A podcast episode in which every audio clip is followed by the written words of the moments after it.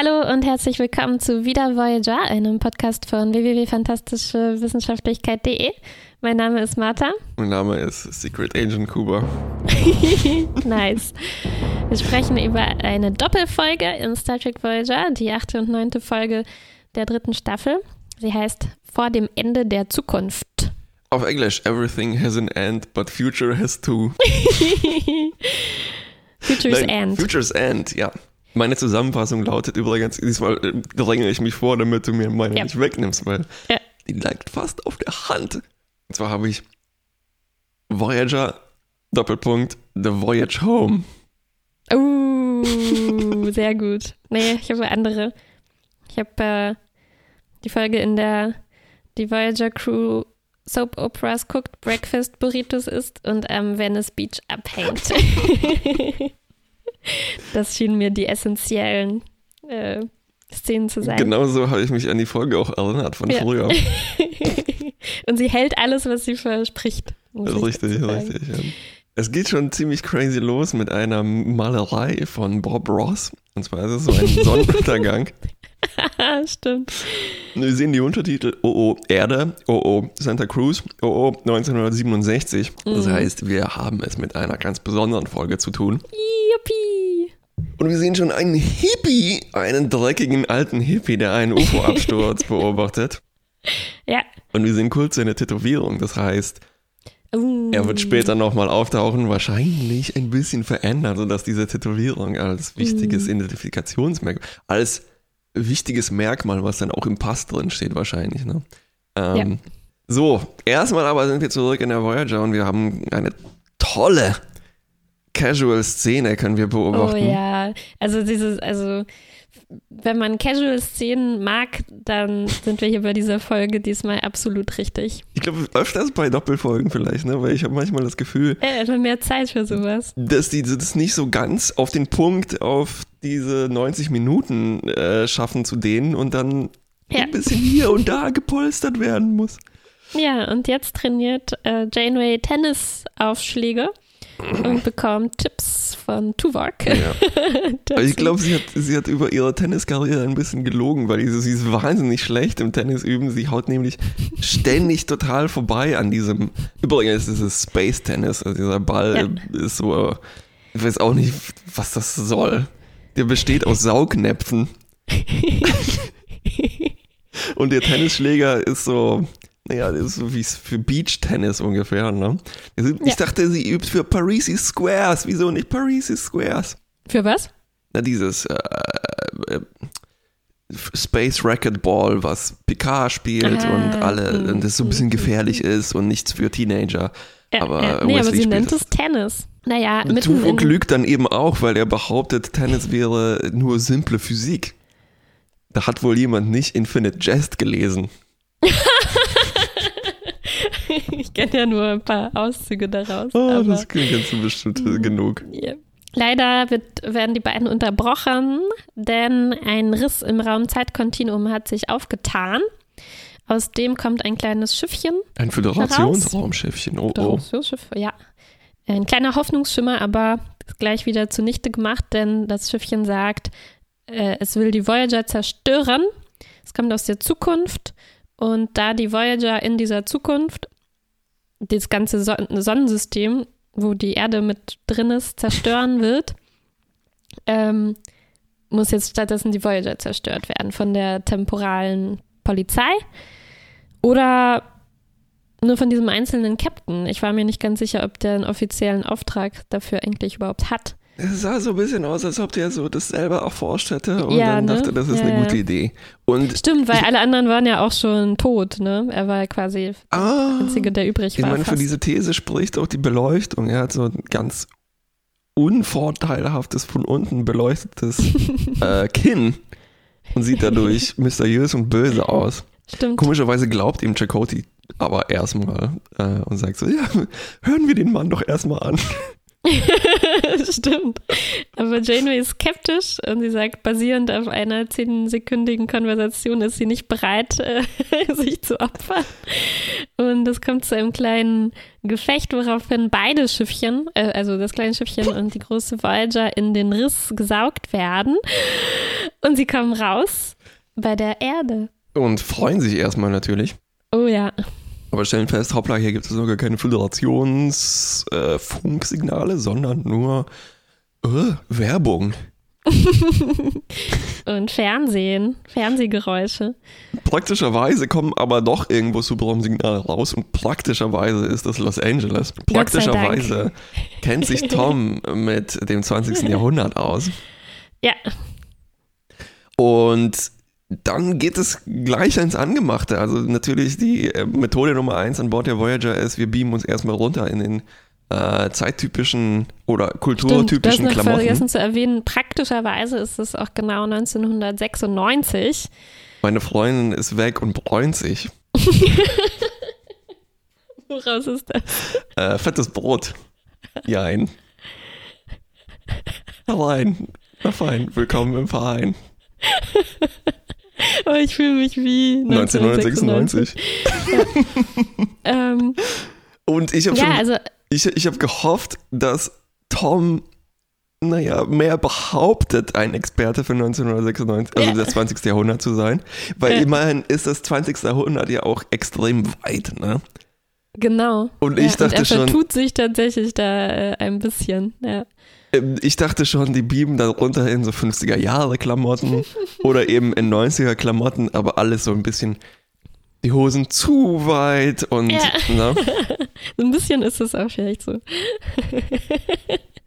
Aber es ist im Vergleich, das ist der große Joke, die beamen sich runter zu Venice Beach und das ist natürlich die, da sind alle total verrückt und es gibt Punks und mit Irokesenschnitt und äh, dann darf äh, Voyager mal wieder so ein, äh, Star Trek mal wieder so einen Joke machen, wo man sich über die Subkulturen lustig macht. So, oh, das ist aber ja. Oh, oh. Deshalb fallen wir auch überhaupt nicht auf. Ähm, ja, alle so verrückt. Nicht mal Chakoti mit seinem äh, Gesichtstattoo. Stimmt, aber trotzdem muss Tuvok seine Ohren verstecken. Ja, er weil wir das ja schon kennen von konnte er sich orientieren daran, wie Spock das äh, seinerzeit gemacht ja, hat. Ja, mit einem Bandana. Äh, Chakotay ist dir das übrigens aufgefallen, seine Verkleidung war so ein bisschen eine schlechtere Frisur zu haben. Ja, komisch, ne? Also Ich meine, seine normale Frisur ist jetzt nicht so futuristisch. Aber ich muss sagen, er hat mir gefallen. Mhm, in seinem, ich mochte ihn auch. Ja. Jackett. Und mir hat auch gefallen, unsere äh, Zuhörer haben sich ja kürzlich in den Kommentaren gewünscht, mehr äh, sexy Männer in, den, in, in Star Trek zu sehen. Und ich muss sagen, es hat mir gefallen, dass es hier Tom ist, der sofort sein, äh, seine Jacke auszieht und im Unterhemd irgendwie äh, weitermacht. Also, ja, da habe ich mich ein bisschen gefreut. Ich dachte, ich dachte du sprichst von Chakoti, weil ich fand Chakoti viel sexier als Tom mit ja, ja, natürlich, Hemd aber. Chakoti hat seine Sachen anbehalten und äh, ich fand es gut, dass wenn jemand seine, also oft ist es so, wenn man in abenteuerliche Situationen gerät, mhm. fangen die Frauen an, oh, ihre ja, ja, überflüssige Kleidung auszuziehen und hier Verstehe, äh, ja. Janeway behält natürlich ihren, ihren Hosenanzug Anzug an, ja. an, aber Tom ist einfach sofort heiß. Weg mit der Jacke. Richtig. Uiuiui. Also, es ist auch hier so ein bisschen das äh, Seinfeld-Phänomen, dass also äh, Tom ist in dem Fall Jerry und er hat so die Casual-Klamotten an, ne? Und er sieht mhm. total sofort auch von jetzt aus wie 1996 aus, ne? Mit der beknackten Jeans und äh, während äh, Chakotay hat einfach so einen zeitlosen Blazer an yeah. und der würde halt auch jetzt reinpassen. Außer, dass ja, er ein bisschen Fall. natürlich zu groß ist wie 90er Jahre. Anzüge. Ah, übrigens auch Tuvok, ich fand seine Sneaker fantastisch. Ja, mm, ja, sehr gut. Also Kleidung. Also ich weiß schon, letztes Mal hatten wir in der zweiten Staffel keine Kandidaten für bestes Kostüm in unseren äh, ähm, Awards am Ende ja. der Staffel, aber hier denke ich, wird was dabei sein. Ich glaube, hier sind viele Kandidaten für viele Kategorien dabei. Viele Kandidaten für viele Kategorien. Wenn man unsere Kategorien kennt. Ja. Ja, natürlich weiteres Highlight dieser Folge muss man vielleicht jetzt sofort schon erwähnen. Sarah Silverman spielt die weibliche Hauptrolle. Äh, richtig. Und ich glaube, damals, als ich die Folge zum ersten Mal gesehen habe, kannte ich sie nicht.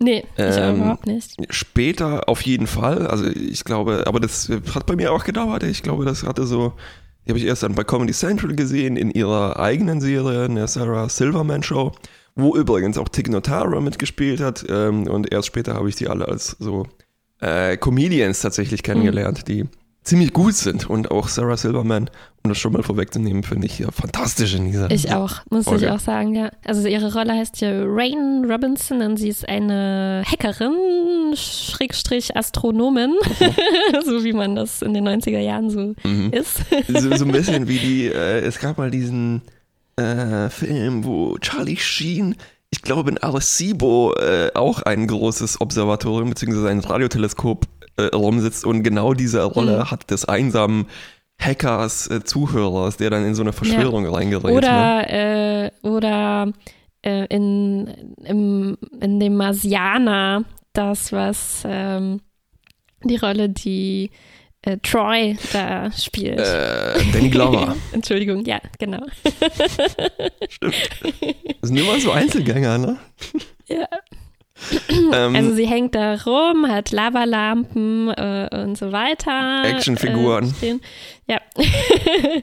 und ähm, sie, sie, sie sucht nach außerirdischen Signalen und heute ist natürlich ihr Glückstag, denn die Voyager ist im Orbit aufgetaucht. und sie hat den Auftrag, falls das passiert, sofort jemanden zu kontaktieren, nämlich so einen Boss von einer riesen Firma. Mhm der so eine Tätowierung am Arm Huch. Äh, hat. Huch. Weil sonst hätten also wir den nicht erkannt mit den Hippie-Haaren. Die hatte natürlich Hätte ich wirklich nicht, nicht mehr. erkannt, muss ich sagen, ja. Ich habe das Gefühl ähm. gehabt, dass die auch einen anderen Schauspieler genommen haben. Ja, weil, oder? Hier äh, übrigens, Ed Begley Jr., der hat so schon sehr charakteristisches Gesicht. Mhm. Der hat auch überall mitgespielt, oder? Ich habe nachgeguckt, der spielt eigentlich in jeder, überall, Nebenfilmen. Ja, ich kannte ihn vor allem aus den Simpsons, wo er sich äh, selbst spielt in so einer selbstironischen Rolle, mhm. weil äh, er berühmt dafür war, dass er so ein früher äh, Pro-Umwelt-Aktivist. Ah, ja, ja, genau. Ja, ja, das ist hier der Gag, ne? Er spielt den, genau, den ja. bösen Boss. Sarah Silverman kontaktiert ihn und sagt so, hey, ich habe das Signal aufgefangen, weil er ist ihr Sponsor, also er, er bezahlt ja. für diese SETI-Aktion. Und er sagt ihr, bitte äh, antworte nicht auf das Signal, sondern wir müssen es hier erstmal untersuchen. Wir wollen ja niemand hier, wir wollen uns nicht blamieren, aber natürlich ist das vorgeschoben, denn er weiß natürlich, dass mhm. das passieren wird. Sarah Silverman, und ich werde sie jetzt Sarah Silverman nennen die ganze Zeit, weil sie ja. mich viel zu sehr an Sarah Silverman. ignoriert das und schickt äh, Rückgrüße und das sind so die bekannten Bilder, die man von der äh, Voyager-Sonde kennt. Aber ist das wirklich der Originalgruß, den man in dieser Situation schicken würde? Der sah so, äh, also so albern verpixelt irgendwie aus. Nur noch so ein lustiger Song gefehlt. Ja, das ist, das ist so wie der Universaltranslator das interpretiert vielleicht. Der, der, äh, okay. der, weißt du, der kodiert das natürlich in der entsprechenden zeittypischen Kolorit. Das heißt, er sucht so ein 90er Jahre Font aus und stellt das dann ja, so ja. dar.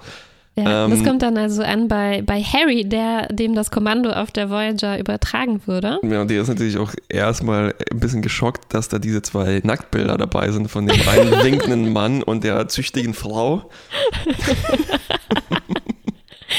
Stimmt. Er ist eigentlich in, in Schockstarre. Aber dann ähm, sagt er, oh Mann, Mist, die haben die Voyager entdeckt. Und äh, die merken also dann, okay, wir müssen ein bisschen aufpassen, dürfen nicht äh, da einfach so rumfliegen und in die Geschehnisse eingreifen. Oh. Temporale Direktive nicht verletzen. Ja, ja, vielleicht noch gleich zu diesem ähm, zu diesem Firmenboss. Mhm. Er heißt also Henry Starling, damit wir ihn jetzt so ab sofort so bezeichnen können. Und er ist reich geworden, weil er hat ja damals dieses UFO beobachtet, das da gelandet ist. Und wie wir erfahren werden, war da dieser Zeitschiff-Captain mhm. drin, aus dem kleinen Schiffchen, das aus dem Riss gekommen war. Braxton. Tony Braxton. Und er hat ihm dieses Schiff äh, weggenommen und die ganze Technologie für sich genutzt und hat dadurch die, eine, eine Computerrevolution mhm. eingeleitet. Aber ich habe nicht ganz verstanden, ist damit gemeint, sozusagen die echte, der echte Ablauf, ganz normale Computer, wie wir sie auch haben? Oder sollte das jetzt ein bisschen anders sein als in der ich Realität? Ich glaube, es ist beides. Und ich glaube, hm. die, das wird auch nicht so richtig schön abschließend aufgeklärt. Okay, ich habe auch versucht, auch bei Memory Alpha so, nachzulesen, ja. was es jetzt damit auf sich hat, weil ähm, aber wahrscheinlich kommen wir gleich in so ein äh, Zeitreise-Mechanik-Kuddelmuddel rein, was man natürlich lang weit umschiffen sollte. Mhm. Ähm, also ich glaube, es, es ist so eine Parodie auf unsere Computerrevolution, die mhm. passiert ist, die auch irgendwie so in relativ schnell passiert ist. Ähm, aber es passt natürlich nicht, weil die bei uns nicht von Chronoworks ausgegangen ist. ist natürlich ein ganz schlechter Name, um die wahre Natur zu verbergen. Mhm. Ähm, sondern ähm, es ist von Stimmt. anderen äh, Firmen mhm. ausgegangen. Ja, okay. Und ich ja. glaube, ich habe bei Memory Alpha auch nachgelesen, dass die Auflösung davon sein könnte, dass eben ein anderer Typ äh, noch Artefakte gefunden hat und sein Name war dann Bill Gates. Uh. Als die Zeit, weil ich glaube, diese Zeitlinie hat sich dann aufgelöst und es war dann nicht mehr unsere. Ja, das war mir immer. nicht, das war mir bis zum Schluss dann nicht ganz klar. Ja, aber irgendwie also, war es die ja doch und ach. Ja. Mhm. Aber es war jetzt zum Beispiel nicht so, dass äh, Janeway und Chakotay irgendwie überrascht waren, wie die Computer hier aussehen, oder? Sondern für die waren das schon normale, uralte Computer, so wie ich verstanden habe. Oder relativ nah, nah dran. Stimmt. Naja, ja, Denk also die hatten mal, jedenfalls Tastaturen. Schon lange her ist. Und äh, Janeway kannte das zumindest, wenn auch nicht sehr gut, die Tastatur und konnte damit ja. irgendwie halb umgehen. Sehr äh, schnell gelernt. Sehr so, äh, erst nur mit einem Finger. Ja. Fünf Minuten Sie später. Nat natürlich erst in die Maus reinsprechen. Ja, nein. Tja, egal. Also weiter, begraben weiter wir das erstmal unter dem Mantel des Schweigens. Ähm, genau. Auf jeden Fall ist mit Captain Tony Braxton, ähm, als er da ab, ist ihm nicht abgestürzt, er ist nicht gelandet, glaube ich, sonst hätte äh, ja. Genau, also er ist, er ist 1967 abgestürzt, also er ist hm. ein bisschen ja, früher in diesen Riss reingeplumpst und äh, 30 Jahre vor der Voyager hm. rausgekommen. Und er hat seitdem diese 30 Jahre damit verbracht, äh, obdachlos in Los Angeles zu sein. ja, krass, oder? Wow. Ich dachte auch, dass er vielleicht mit seinen, also mit seinen Kenntnissen müsste der ja zumindest Gelehrter sein können, oder? Ja, oder vielleicht auf, auf ein Pferd äh, setzen können oder so. Zum Beispiel. Ich meine, der, dieser, dieser Hippie, der hat es ja geschafft, äh, quasi zu Bill Gates zu werden, ja. äh, indem er dieses Schiff da sich angeguckt hat. Und ähm, der Braxton muss das ja in- und auswendig kennen als Zeitpolizist. Ach, wobei, vielleicht ist er ja. Ich dachte, vielleicht hm, war das seine vielleicht Taktik. ist einfach nur ein normaler Typ aus der Zukunft, der gar nicht so schlau ist. Also der schlechteste Zeitpolizist. Der schlechteste Zeitpolizist, der einfach nur Zukunftsdonuts gegessen hat den ganzen Tag. äh, Zeitreise-Donuts, die sind so, das sind kleinsche Flaschen. Der war eigentlich nur so ein, so ein äh, Verkehrspolizist. Verkehrszeitpolizist. ähm, naja, vielleicht ist das auch so die, ähm, also was zu tun ist, wenn man in der Vergangenheit strandet. Keep a mhm. low profile und werde Obdachloser, mhm. weil die natürlich ignoriert werden in Ja, den aber dadurch USA wird er dann halt auch, auch total verrückt. Tja, jedenfalls äh, riecht er auch so ein bisschen nach Subraum. Äh, ich wollte kurz sagen Subway. Bestimmt auch. Subway hat einen typischen Geruch. Ähm, ja. Und deshalb können äh, Chakotay und Janeway ihn irgendwie orten mit den Trikordern. Ähm, komischerweise hält er sich aber doch nicht an so diese Direktive, weil er hängt überall in der Stadt äh, Schilder auf, dass die Welt demnächst zu Ende geht. Also aber vielleicht ist das einfach nur, vielleicht hat das für ihn gar nichts mehr mit damit zu tun, was er Richtig. erlebt hat, sondern er ist einfach nur zu einem Standardverrückten geworden. Macht Standardverrückte Sachen. Er wird ähm, dann von der Polizei äh, abgeführt und äh, Janeway und Chakoti lassen das auch einfach so zu.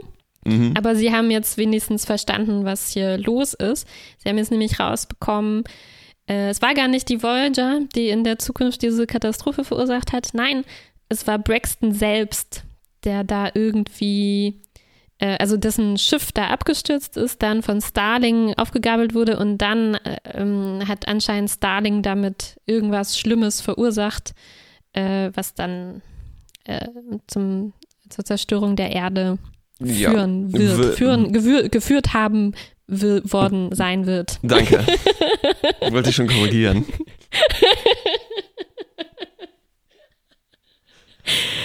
ähm, übrigens, ich erwähne es schon mal jetzt, bevor ich das später vergessen habe.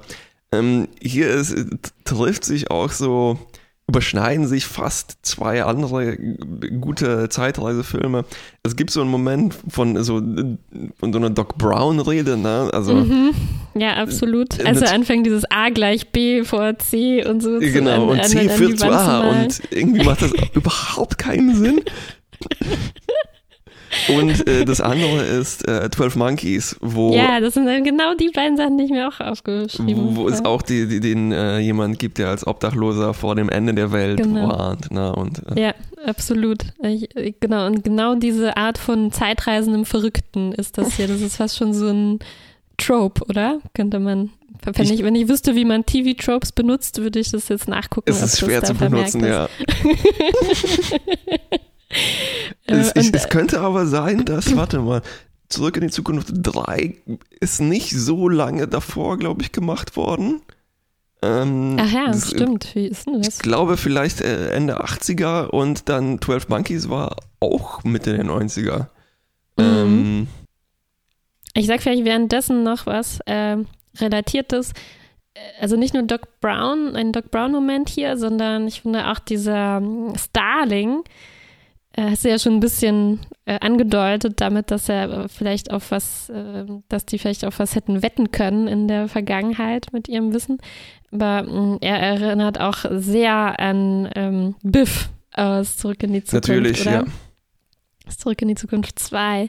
Also er hat auch genau diese Art von großen Wolkenkratzer und, äh, und Imperium, das einfach nur auf seinen erschlichenen ähm, temporalen Technologien. Ja. Und er basiert. hat auch diese goldenen Haare. Ja, und die, die Gier, die gleiche Gier. Äh, so, äh, 12 Monkeys 1995, äh, Zurück in die Zukunft 3 1990. Mhm. Also davor, also noch ziemlich aber frisch, noch frisch, ziemlich ja. frisch, ja. Frisch in Erinnerung. So, während äh, Chakotay und Janeway dieser ähm, Faden nachgehen und äh, auch äh, Braxton erstmal sich selbst überlassen, weil er verhaftet wird. Die sagen überhaupt nichts dazu. sind äh, Tuvok und Paris unterwegs, um dieser ähm, äh, Spur im Griffith Observatory nachzugehen, also wo Sarah mhm. Silverman ähm, die Nacktbilder an die Voyager gesendet hat. Sie müssen dazu ein Auto klauen und damit zu Griffith Park fahren, weil yeah. Beam funktioniert nicht.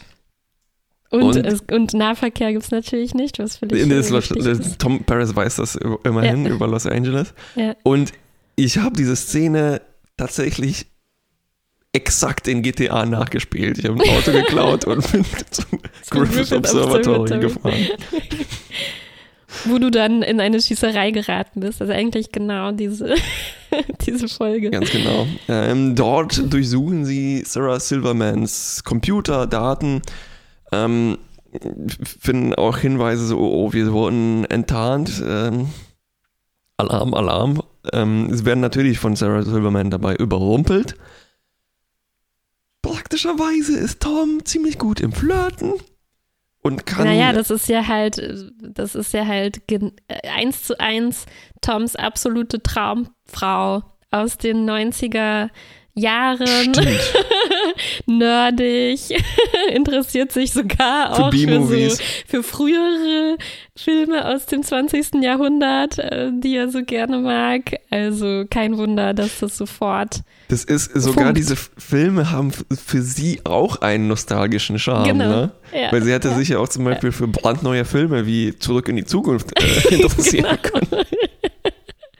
Nein, aber es sind halt diese 50er Jahre Filme äh, oder noch früher, ähm, die sie auch mag.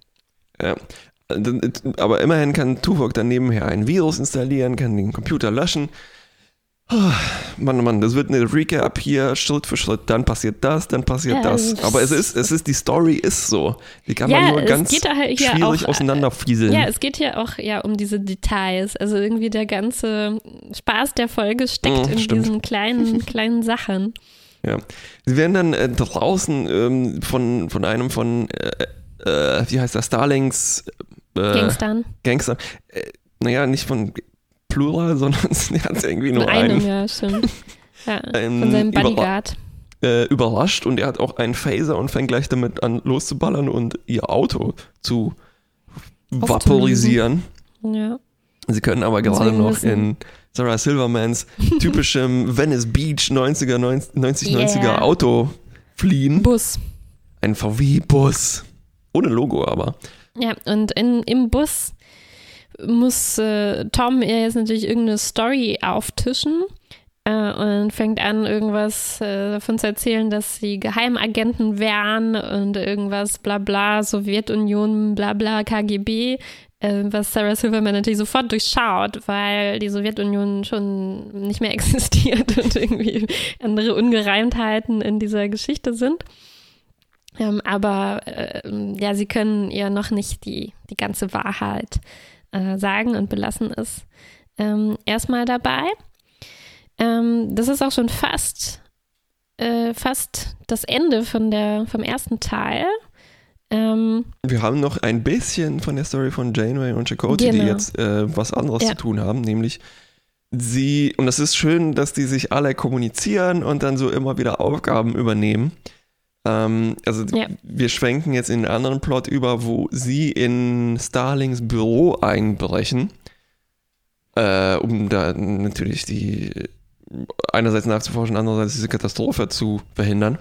Hm. Es gibt eine schöne Szene, wo Janeway versucht, sein Passwort zu erraten. Ja. Aber sie schafft es nicht, ne? Nee, sie gibt auch nach einem Mal äh, auf.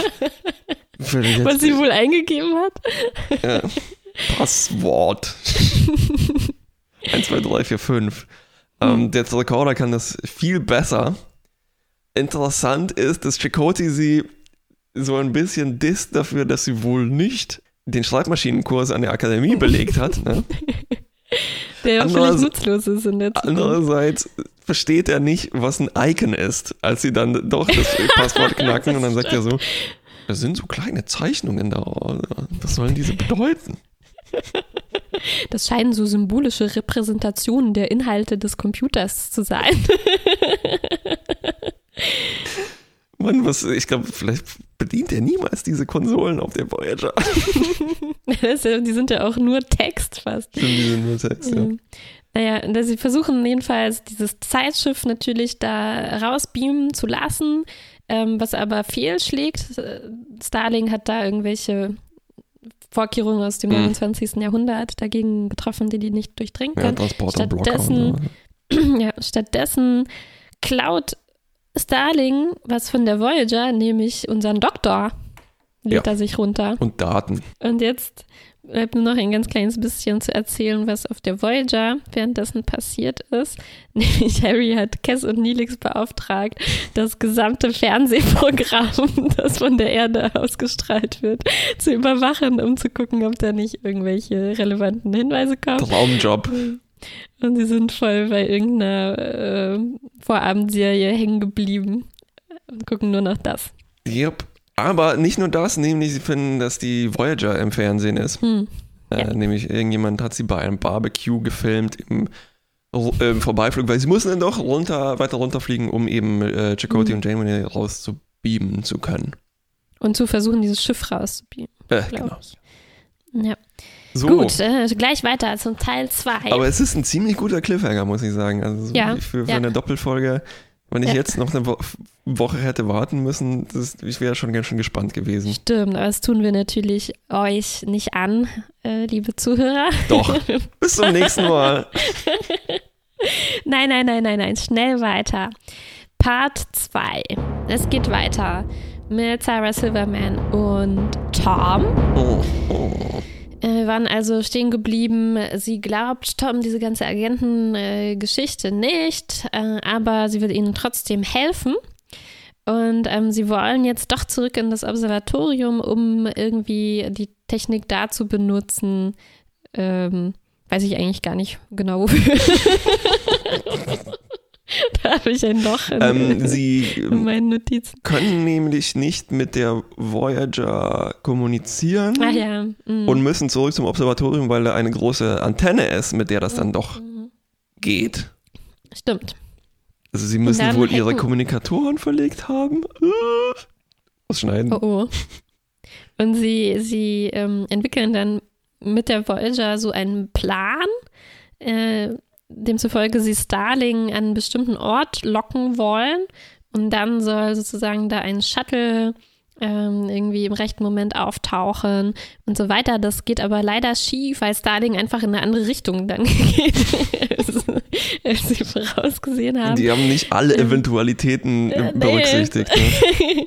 Aber äh, naja, trotzdem äh, klappt es so halb. Also Chakotay und Belana äh, kommen in einem Shuttle an, da die Voyager ja nicht mehr runterfliegen kann, damit sie nicht von Hobby-Amateurfilmern irgendwie aufgenommen wird. Und, ähm, und sie schaffen es vom Shuttle aus Starling wegzubeamen, der übrigens den Doktor bei sich hatte. Das ist hier noch vielleicht wichtig zu erwähnen, weil er dem so ein, ähm, eine schöne zukünftige Technologie äh, gegeben, nämlich den, den mobilen Emitter. Das habe ich überhaupt nicht mehr gewusst, dass das so ein, dass das nicht von der von Belana entwickelt wird oder so. Mm, das nee, hat er nee. einfach von, von Starling ähm, gekriegt, damit der seine Geisel quasi überall hin mitnehmen kann. Gut, also Starling ist erstmal weggebeamt. Also, ähm, also mit, über den Proxy sozusagen des Shuttles äh, schaffen die es in der Voyager, ihn äh, zu kidnappen. Dort wird er erstmal von, der, von Janeway ausgeschimpft, was ihm dann einfällt. Ja. Ähm, aber sein Assistent schafft es doch wieder, ihn zurück zu kidnappen, weil sie haben natürlich Zukunftstechnologie. Ja. So, wir haben aber ein paar saftige Szenen übersprungen. Aber gut, dass du das genau, zusammengefasst mit dem hast. Doktor. Ja, bin ich zu schnell, zu schnell vorgegangen. Also äh, Starling hatte den Doktor zu sich geholt und ähm, wollte ihn, wollte aus ihm Informationen über Janeway und die Voyager rausquetschen. Und der Doktor ist unbeeindruckt erstmal, will nichts verraten. Und dann stellt sich raus, Starling hat eine Technologie, mit der er Hologramme foltern kann. Und dann ist der Doktor doch ziemlich in Bedrängnis. Mm, Das hat so erinnert an die Szenen, wo Data dann doch Schmerzen fühlen kann oder Emotionen. Ne? Meinst du in Star Trek 8? Ja, und ja, unter anderem. Ich kann es gerade Ja. nicht sagen, aber ähm, Ja, wobei das da eher so mm, umgekehrt benutzt wurde, ne? dass ihm Ja. sozusagen versprochen wurde, was zu fühlen, wenn er kooperiert und hier äh, wird dem Doktor gedroht, was zu fühlen, zu bekommen, wenn der er Doktor hatte noch eine schöne Szene und zwar konnte er nicht nur gleichzeitig Starling dissen, sondern auch Kalifornien. Er macht sich nämlich darüber lustig. Dass es so, dass, dass das Starling eindeutig eine psychische Störung hat, aber äh, es gab ja zu der. Zeit in Kalifornien so viele Psychotherapeuten, die er hätte aufsuchen können. Stimmt. Und du hast noch eine super saftige Casual-Szene übersehen. Nämlich Ja. bevor das alles losgeht und bevor sie diese große Falle setzen können. Ja, nein, nein, nein, die wollte ich natürlich erst später erwähnen, Ah, weil das okay, die Lieblingsszene ist. nee, aber mach ruhig. Weil natürlich kann man keine gute Falle stellen mit einem leeren Magen. Leeren Magen. Man kann einen Tag starten nur mit einem ordentlichen Frühstück. Aber da die beiden, also das Tuvok und Tom Paris, haben, glaube ich, ganz schön Jetlag. Und deshalb kommt Tuvok mit einem nicht nur Frühstück, sondern mit einem fetten Mittagessen an. Burritos, Hot Dogs, riesengroße Becher. Fantastisch. Ich glaube, es, es kam mir so ein bisschen vor, als ob Tim Russ irgendwie damit angekommen ist und ihr das dann einfach eingebaut Pause. haben. Es war, es war äh, absolut fantastisch. Es gab auch sehr gute Dialoge, ne? Also es ist Sarah die, Silverman. die von- können wir vielleicht nachher durchgehen. Alles klar, das ja. ist großartig.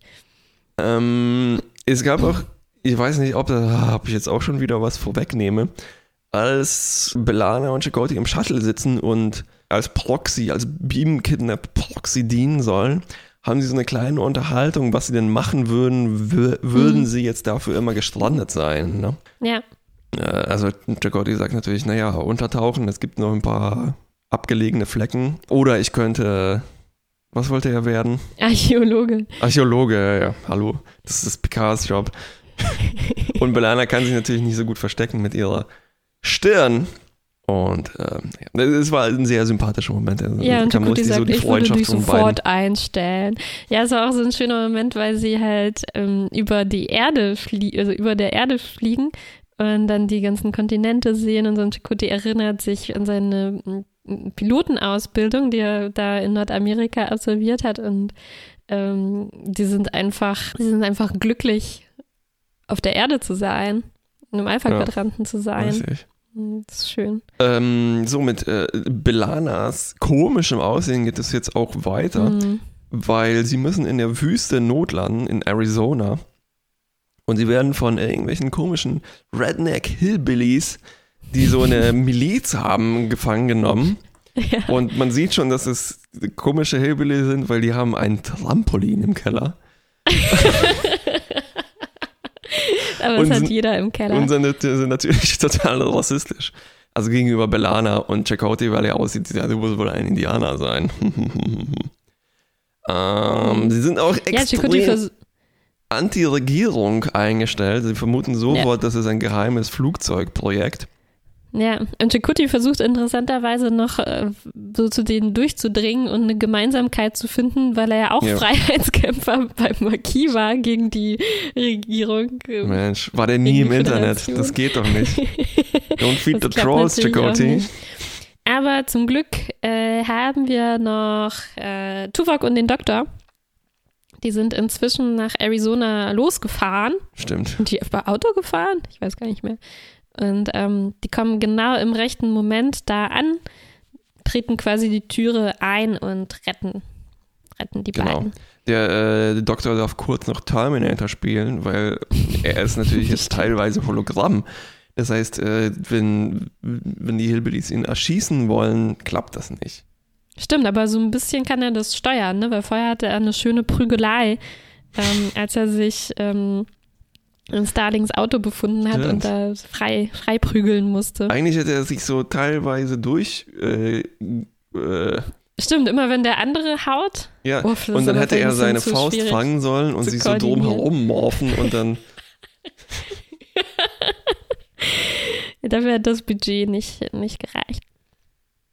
Äh, warte so, mal, das war auch 92, glaube ich, ne? Äh, Terminator, Terminator 2. Das war auf jeden Fall in den 90ern mhm. mit bahnbrechenden Effekten. Ich habe ja mal einen riesen Artikel, glaube ich, dazu geschrieben. Ja. Auf dem Blog. Oder zumindest ja, äh, einen riesen Artikel dazu erwähnt, wie die äh, Effekte von Terminator 2 gemacht mhm. wurden. Lesenswert. Ja, ja, ja, ja. Ähm, damit ist jetzt diese Nebengeschichte abgeschlossen. Wir können uns wieder Starling zuwenden und dem Zeitschiff, das immer noch nicht gesichert ist. Ähm, es ist auch ein bisschen unklar, wo es sich befindet. Äh, unsere Crew vermutet, dass es sich in so einem Truck mhm. befindet, den dieser, äh, dieser eine Gangster von Starling durch die Gegend fährt mhm. und ähm, der von Tom und Sarah Silverman verfolgt wird, wo wir eine schöne Auto-Shuttle-Truck-Action-Sequenzen kriegen. Mhm. Zum Glück sind das auch relativ langsame äh, Fortbewegungsmittel, ne? dieser riesige Truck und dieser alte VW-Bus, der dann noch kaputt geht. Oh, ja.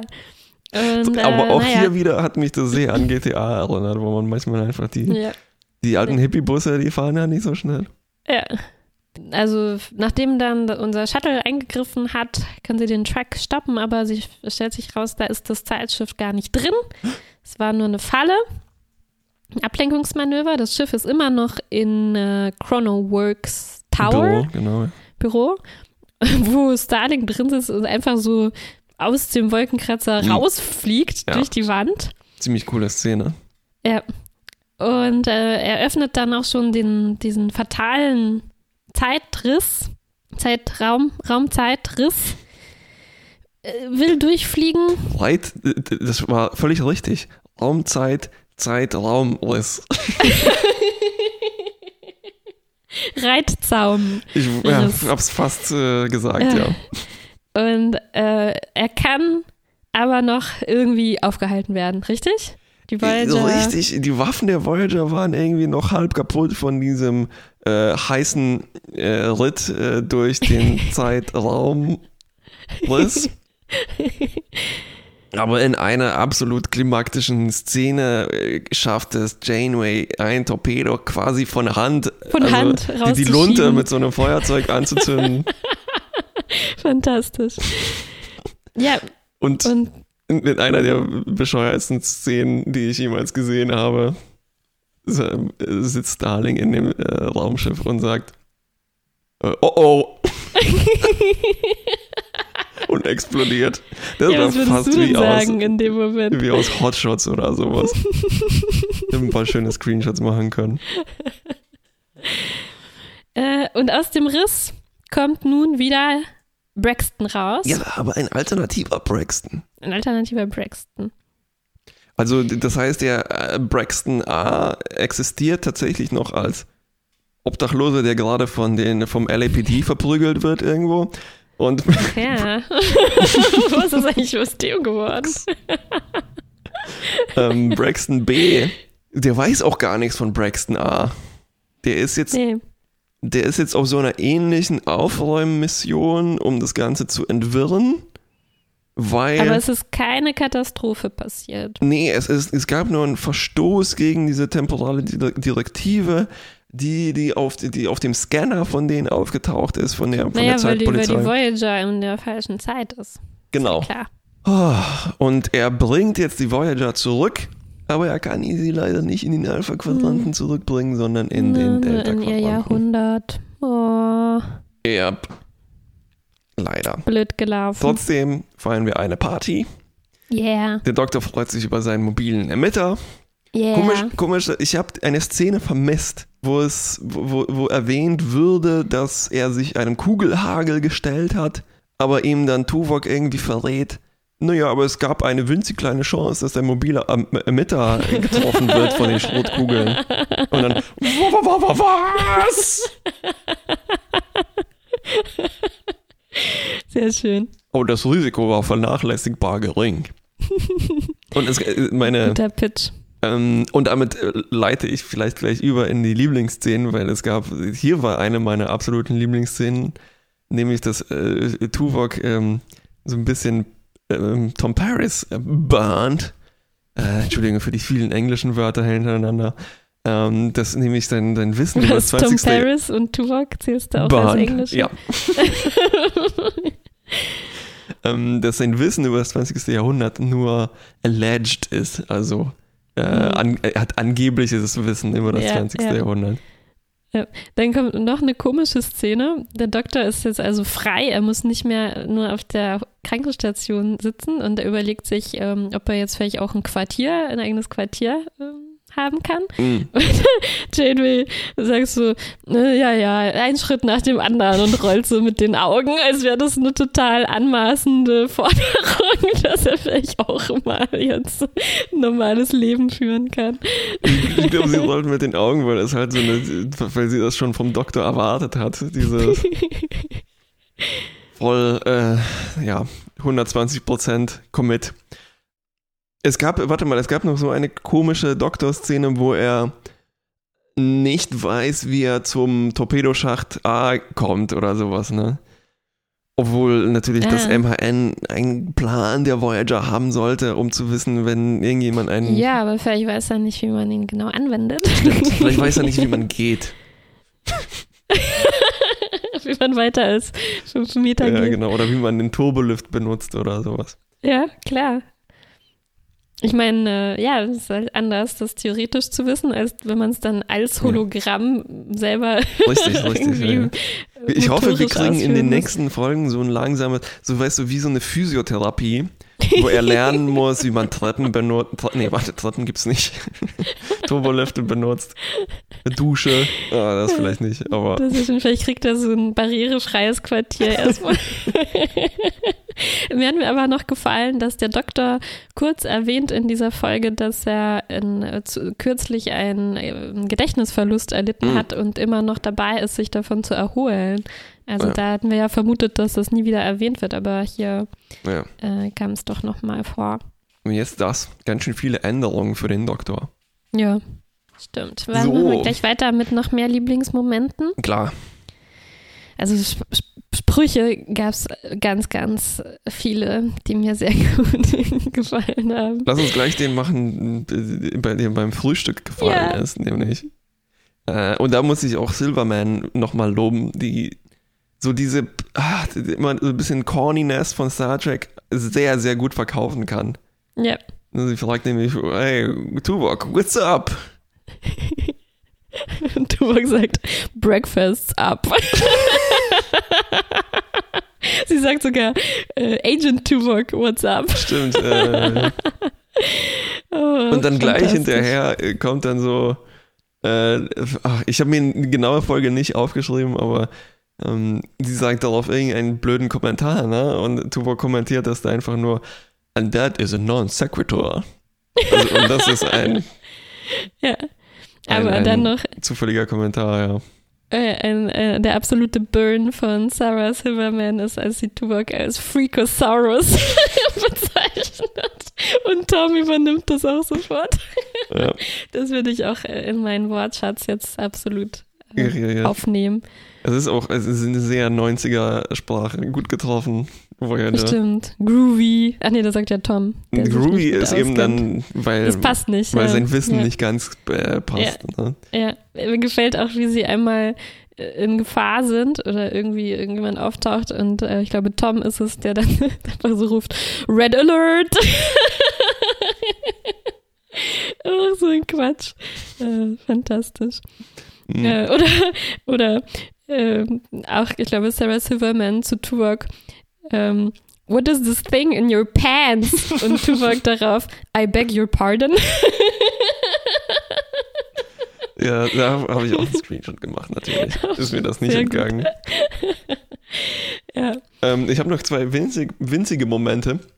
Mhm. Und zwar äh, Tom Paris und Tuvok sind auch ein sehr, sehr gutes, ne? so Mhm. äh, Straight Man und äh, naja, der andere Man-Team. Mhm. Und irgendwann fahren die im Van und ich weiß nicht mehr, in welchem Zusammenhang das war, aber sie lehnen sich so gleichzeitig und parallel zurück. Also sie sind, die können auch sehr gut äh, so ganz, ganz subtile physische Comedy machen. ja, ja, Auch ja, ja, ähm, ja. Tuvok hat so eine winzige Szene, wo er, also die haben natürlich so ein Klapphandy, weil das sind die 90er. Mhm. Und Tuvok ist ein bisschen unbeholfen, was das Aufklappen dieses Handys angeht. Und das sind so die winzigen Momente, die das so schön verkaufen, ne? weil natürlich Ja. wüsste Tim Russ, wie man, Klar. wahrscheinlich wüsste Tim Russ, wie man ein Klapphandy benutzt, Klar. aber ja. Oh ja, ja, wirklich schön.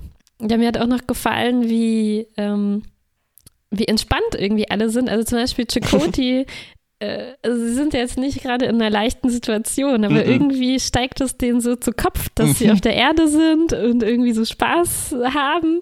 Und, ähm, und Chakoti ist unheimlich relaxed irgendwie die ganze Zeit. Mhm. Und auch, äh, zum einen mit Belana im Shuttle haben die so super nette Gespräche, aber auch ähm, auch mit Janeway, als sie da am Venice Beach lang spazieren und äh, kommt irgend so eine Skateboarderin oder so vorbei und Janeway sagt, ah, das könnte meine Groß, Groß, Groß, Urgroßmutter äh, sein. Groß, Groß, Großmutter. Ur, Ur, Urgroßmutter, wollte ich Ist mir nicht sagen. aufgefallen. Und, äh, und Chakoti sagt, ja stimmt, äh, sie hat deine Beine. ziemlich, äh, denn- ziemlich frech. Wie ist mir denn das So. entgangen, meine Güte? Ja, siehst du? Ach ja, Hm. ich glaube, das Du lag warst so einfach geblendet von Chakotis gutem Aussehen in dieser Szene Stimmt. noch dazu. Ich, vielleicht hatte ich auch einfach so gute Laune, weil das einfach so ein schöner Außendreh war. Ja, Äh, Memory Alpha Ja. stand ja auch, dass die das alle sehr genossen haben, nicht mehr in, ja in den klar. stinkigen Höhlen der letzten Folge zu sein, sondern einfach in On-Location, was man selten ja, machen kann. Höchstens in der Wüste, ne?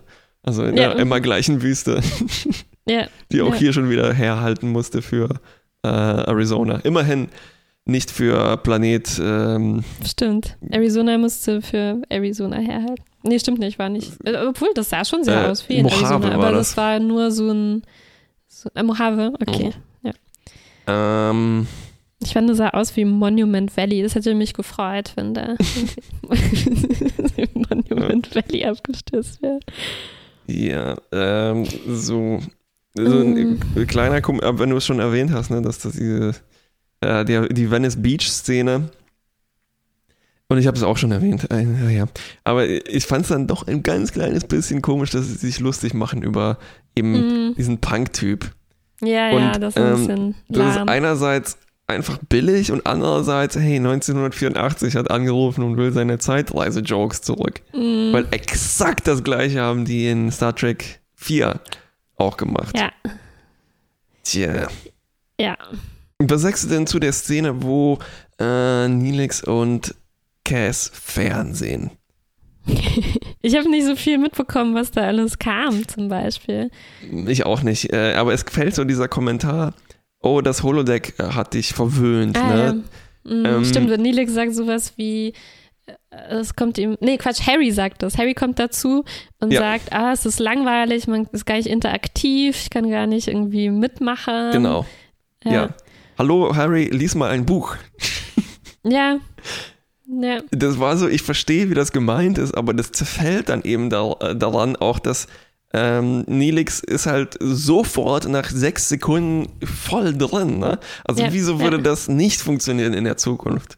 ja. Also ist das nur wieder die, die, die beknackte Föderation, die ihre Nase rümpft über diese niedrige Unterhaltung der Soaps? Ja, hm. Vielleicht, ja. Also schön, Harry, äh, Harry würde halt auch nicht Fernsehen, selbst wenn er im, in den 90er Jahren leben würde. wahrscheinlich höchstens Klarinette so üben und in, in, so in die Oper gehen. Genau. Ja. Also einerseits schön, dass man Fernsehen hat und es ist auch gut benutzt worden mit der Voyager, dass man die sieht, so Mhm. UFO-Sichtungen und sowas. Andererseits betont es halt auch nochmal, wie sehr äh, in der äh, Zukunft eben Popkultur fehlt. Mhm. Oder eben Unterhaltung, Ja, man hat nur noch klassische Musik, die eben, Bücher. oder halt äh, eben sowas wie Filme, ne? Weil äh, es gibt nur Bücher und klassische Musik und dann Holo-Novels. Mhm. Und das war's. Naja, Tennis, Space Saugnapf-Tennis. ja, das stimmt, ja. Es gibt keine, keine Gegenwartsmusik und auch keine Gegenwartsmedien. Äh, Ja. Aber das ist halt auch ein Punkt, der, der ist auch schon zu Ende, glaube ich. Also so oft diskutiert worden. In der letzten Best Show übrigens auch wieder ähm, äh, hat äh, Star Trek äh, haben genau darüber gesprochen. Ja? Und, äh, Hast Tom, du angerufen? Nee, leider nicht. Und, und Tom Scharpling hat auch seinen Liebling, neuen Lieblingscharakter erwähnt. Ja. Nilix! hat er gesagt. er hat ihn verglichen mit einem äh, Buffon. Äh, Ein Buffon. Also ein Clown-artigen. Ja. Äh, ähm, okay, ich habe noch was zu sagen zu dieser Szene mit der Voyager im Fernsehen über Los Angeles. Mhm. Und zwar war das für mich der überzeugendste Special Effekt in dieser ganzen Folge, Mhm. Mhm. weil es eben halt so zurückhaltend war. Ne? Ja. Äh, alles andere ja, ist okay, aber man merkt halt so, ja, Budget nicht so ganz riesengroß. Ja. Und ja. dann gegen diese schönen Außenszenen, die halt zum ersten Mal überzeugend aussehen, kann es halt nur ein bisschen abstinken. Ne? Also so diese Stimmt, ja. Explosion des Lasters, dann, nee, die Phaser in Los Angeles, das war immerhin mal schön zu sehen. Aber so das Zeitschiff, äh, Mhm. vor allem Ja. von innen sah das total beknackt aus. Also diese, dieser Sessel, in dem die da drin sitzen. Ja, Äh. das sah nicht, nicht besonders toll aus. Ich glaube, dieses Video mit der Voyager drin, das war auch so echtes Footage, das irgendjemand tatsächlich gefilmt hat. Und dann haben sie nur die Voyager Ja. äh, reingetan. Ja, sah so aus, als ob die. sah überzeugend aus. Ja. Also sah so aus, als ob jemand da mit auf, an der Angel so einen kleinen Voyager-Modell. ja. Ja, also w- w- noch was, was mir inhaltlich aufgefallen ist. Nee, ist mir gar nicht aufgefallen. Alex meinte dann noch so, ähm, wäre das jetzt nicht die äh, auch ein bisschen eine Chance gewesen für die Voyager? Also klar, sie müssen zurück in den Delta-Quadranten.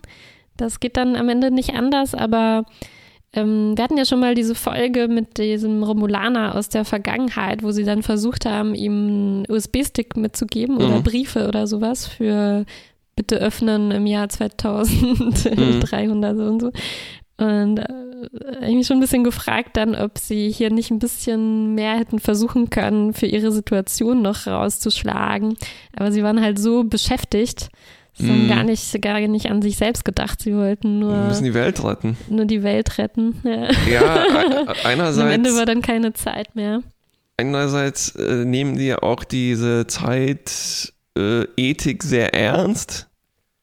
Zumindest, Mhm. wenn man so das mit anderen Folgen vergleicht. Andererseits ist es, glaube ich, einfach, dass diese, dass das eine von diesen äh, Zeitreise-Mechanik-Folgen ist, wo dann das einfach aufhört zu existieren. Das heißt, alles, was sie da Mhm. hätten hinterlassen können, Wäre verschwunden. wäre verschwunden. Also es ist nicht Datas Kopf, der dann wieder eingesetzt Ja. werden kann, Ja. ähm, sondern jede Boje oder, ihre, oder jeder Hinweis, Oje, oje, oje.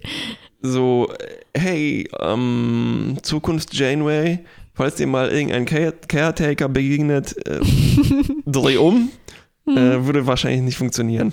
Das hätte sie ihrer Groß-Groß-Großmutter mal sagen sollen. Stimmt, stimmt, der mit den Beinen. Ja. ja, dann eine Sache noch, die mir, äh, die ich dann auf Memory Alpha noch gelesen habe, ist halt, äh, das ist ja jetzt die Zeit 90er Jahre, wo anderen Serien zufolge diese eugenischen Kriege Ja. hätten stattfinden sollen, mit diesen Augmented äh, Leuten und so weiter. Mhm. Ähm, und die haben sich jetzt hier entschieden, das wegzulassen. Ja. Ähm, und ich habe dazu auch eine Begründung, eine komische Begründung gelesen, Mhm. nämlich, dass halt sich in der Realität rausgestellt hat, dass die nicht stattgefunden, dass die nicht stattfinden.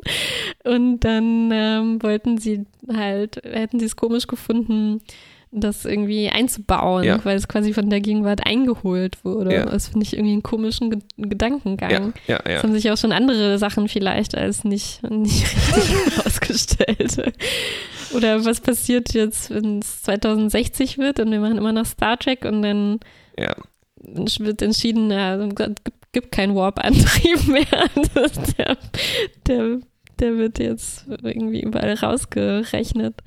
Oh, ich, ich wollte gerade sagen, hoffentlich machen wir 2060 kein Star Trek mehr, aber äh, Star Kein Trek Podcast mehr, meinst du? ja, ja, das sowieso, aber Star Trek liegt ja auch schon 50 Jahre, also gibt es schon seit über 50 Jahren. Ne? Das ist vielleicht gar nicht so unwahrscheinlich, dass es in Ja. 60 Jahren immer noch Ja. existiert. Dann aber nur Das als stimmt. interaktive Story, in der man mitmachen kann. Hm. Stimmt, ja. Und ich glaube, äh, Track am Dienstag werden immer noch dabei sein. Die machen ja alle Serien am Stück. ähm, ja, ich weiß nicht. Das ist, ist, das ist eine Erklärung, die ist, glaube ich, ganz gut für die Produktion. Also die macht so in dem Fall Sinn. Ich finde es auch sehr leicht in Universe irgendwie Redcon auszuerklären. Also Mhm. entweder sagst du einfach, also es geht, warte mal, ich habe da auch nämlich weitergelesen und irgendwo kurz äh, erwähnt gesehen, dass da irgendwas die Race Riots in LA eingebaut hätten werden können, ne, die auch in den Ja, 90ern stattgefunden mhm. haben. Die tatsächlich stattgefunden haben. Und ich bin froh, dass sie das nicht gemacht Mhm. haben, weil das wäre eine Trivialisierung von äh, Mhm, echten Ereignissen. Ja, ich glaube, es war eine gute Entscheidung alles. Es war eine zusammen, gute Entscheidung Es ist einfach nur eine, eine Fun-Folge und da hätte Richtig. man nicht ähm, das nicht mit entsprechendem Ernst irgendwie behandeln können, wenn dann noch irgendwelche Ja. Kriege. Ja. Äh, Oder du sagst einfach, naja, das war halt eine alternative Zeitlinie. Ohne Chronoworks gab es die eben, also mit Chronoworks Mhm. gab es die Ja, eben stimmt. nicht. Ja, Oder du sagst, Stimmt. ja, die haben stattgefunden, aber halt eben nicht in Los Angeles, Ja. Ja. sondern halt, weiß nicht, kurz davor und danach war alles, dann war, die waren gar nicht Mhm. so groß, wie man gedacht hat. Und, Ja, ja. Hm. Also äh, mir ist das alles ein bisschen wurscht, ehrlich gesagt. Genauso wie äh, die genaue Zeitreisemechanik äh, mir auch ziemlich wurscht ist, solange nur eine super äh, unterhaltsame Folge dabei rauskommt. Ne? ja, stimmt. Also ich muss es nicht exakt durchdenken, wo jetzt hier die logischen Fehler passieren. Mhm. Also hier, in dem Fall macht mir das hier keinen Spaß. Und vor allem, äh, da, da, genau das ist ja auch hier kein, kein äh, Plotpoint. Ne? Also Mhm. es geht nicht um Zeitreisemechanik. In manchen Folgen ist das vielleicht noch mehr der Fall. Also in diesen vor Ja. allem in diesen Loop-Folgen, ne? also mit, mit, Mhm. mit äh, Yesterday's Enterprise. Da geht es schon, schon ein bisschen darum, da wieder einzufädeln und äh, die Zeitlinie wieder herzustellen. Hier ist das total wurscht. Ja, und sie machen sich auch selber so ein bisschen Oh. darüber lustig. Janeway sagt zum wiederholten Male, sie kriegt Kopfschmerzen von diesen Ja. Zeitreisegeschichten, will eigentlich nicht drüber nachdenken. Ja. Sie hat sich schon Ja. damals, als, als Captain wurde, gesagt, so, nee, nee, nee, ich halte mich fern von diesen Geschichten. Ja, zu Recht. Äh, ich habe noch einen bescheuerten Moment. Oh ja. Äh, bescheuertes Ding. Ich mochte, wie die immer so.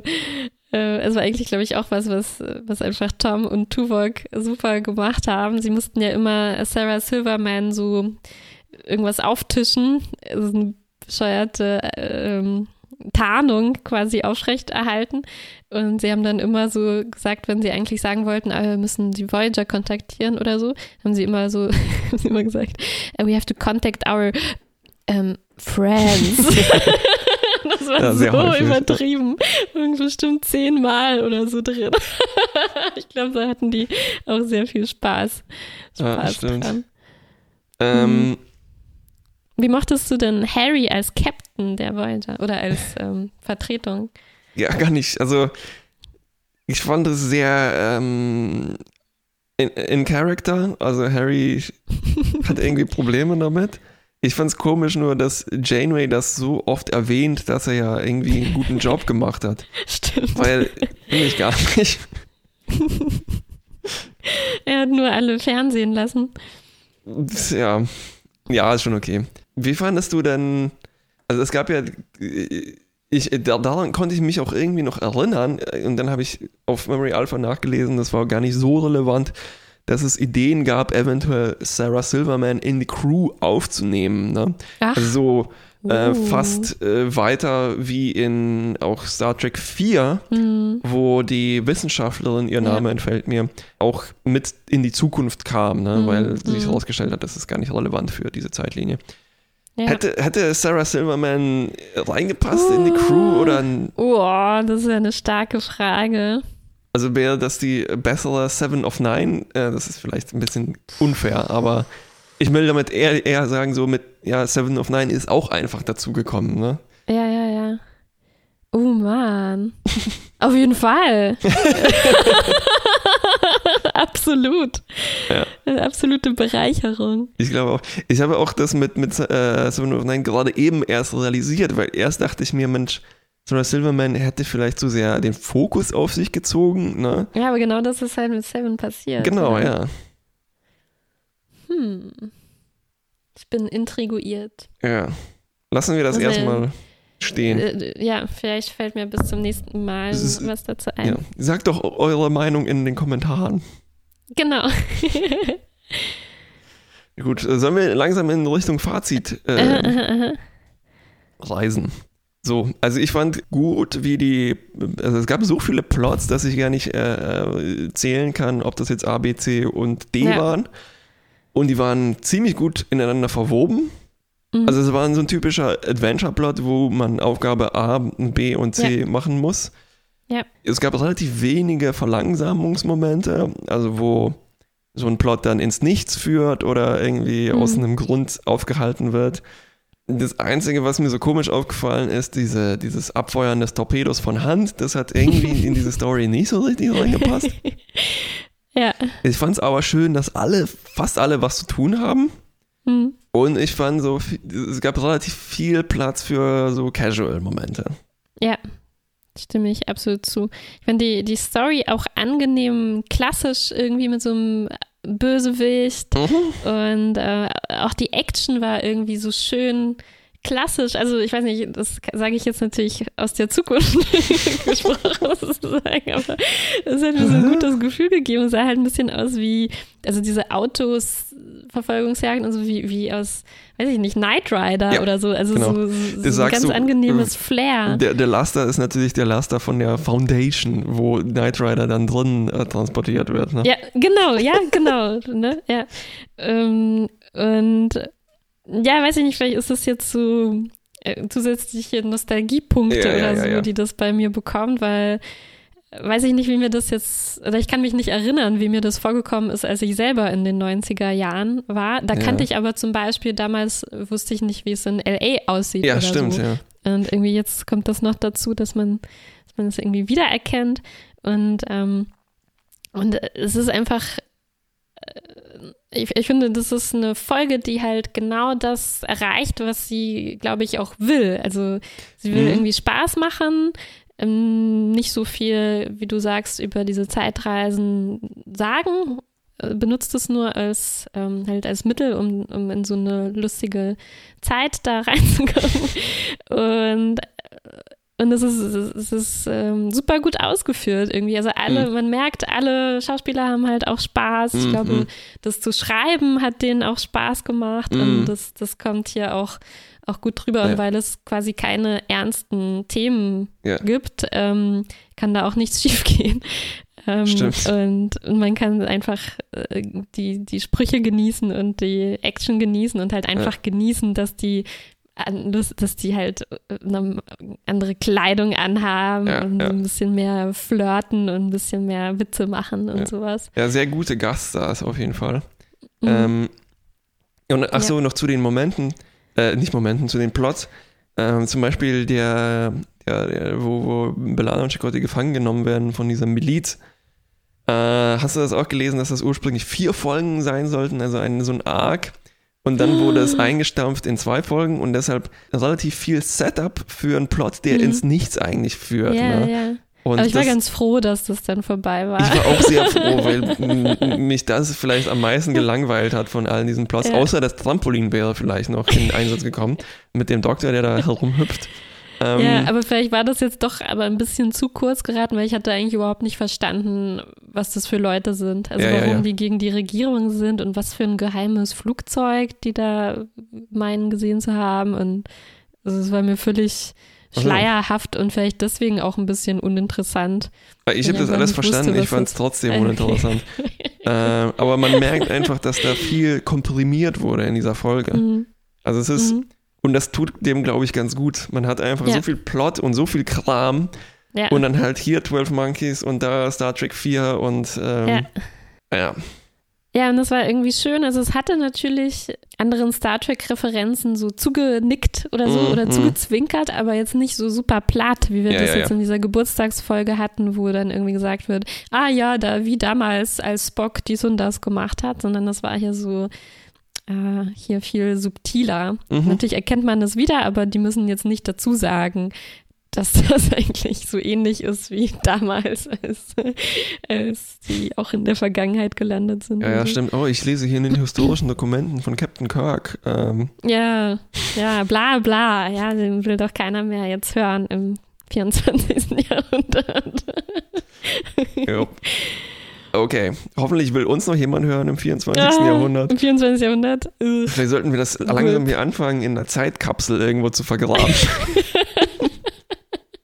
Sollten vielleicht nicht auf die Cloud setzen. Ja, aber meinst du nicht, alles, was im Internet ist, hat die größten Chancen, nie wieder äh, weggelöscht zu werden und für immer irgendwo rumzuschwirren? Ach so, so, so rum meinst du? Ja, so. schon, aber gleichzeitig auch völlig irrelevant zu werden und äh, mhm. Alle und alle, ich glaube, alle Podcasts werden irgendwann, da werden die Leute, die mit den Augen rollen und sagen so, oh, so eine nicht interaktive. ist total interaktiv. Guck mal, kann, man kann was in die Kommentarfunktion reinschreiben. Naja, oder halt im, immer hin und wieder dazu schreien, so, nein, Fehler. Oder ihr habt einen Joke verpasst, den man hier hätte machen können. Äh, so höre ich Podcasts. Du schreist die einfach so dazu, ohne dass die erhört werden. Mhm, ja. Ganz genau. Hm. Seufzt. Note. Okay, Note. Ja, sehr gut. Ja, ich schließe mich an. Das hat Spaß gemacht. Endlich mal Spaß. Endlich Spaß. Ich habe auch sogar gelesen, dass die sowas gesagt haben, wie sie haben beschlossen, in der dritten Staffel sollen die Leute, die Voyager-Leute mehr Spaß bekommen als in der zweiten Staffel. Das ist auch völlig richtig. Ja. Ich bin froh über diese Entscheidung. Bis zum nächsten Mal. Bis zum nächsten Mal.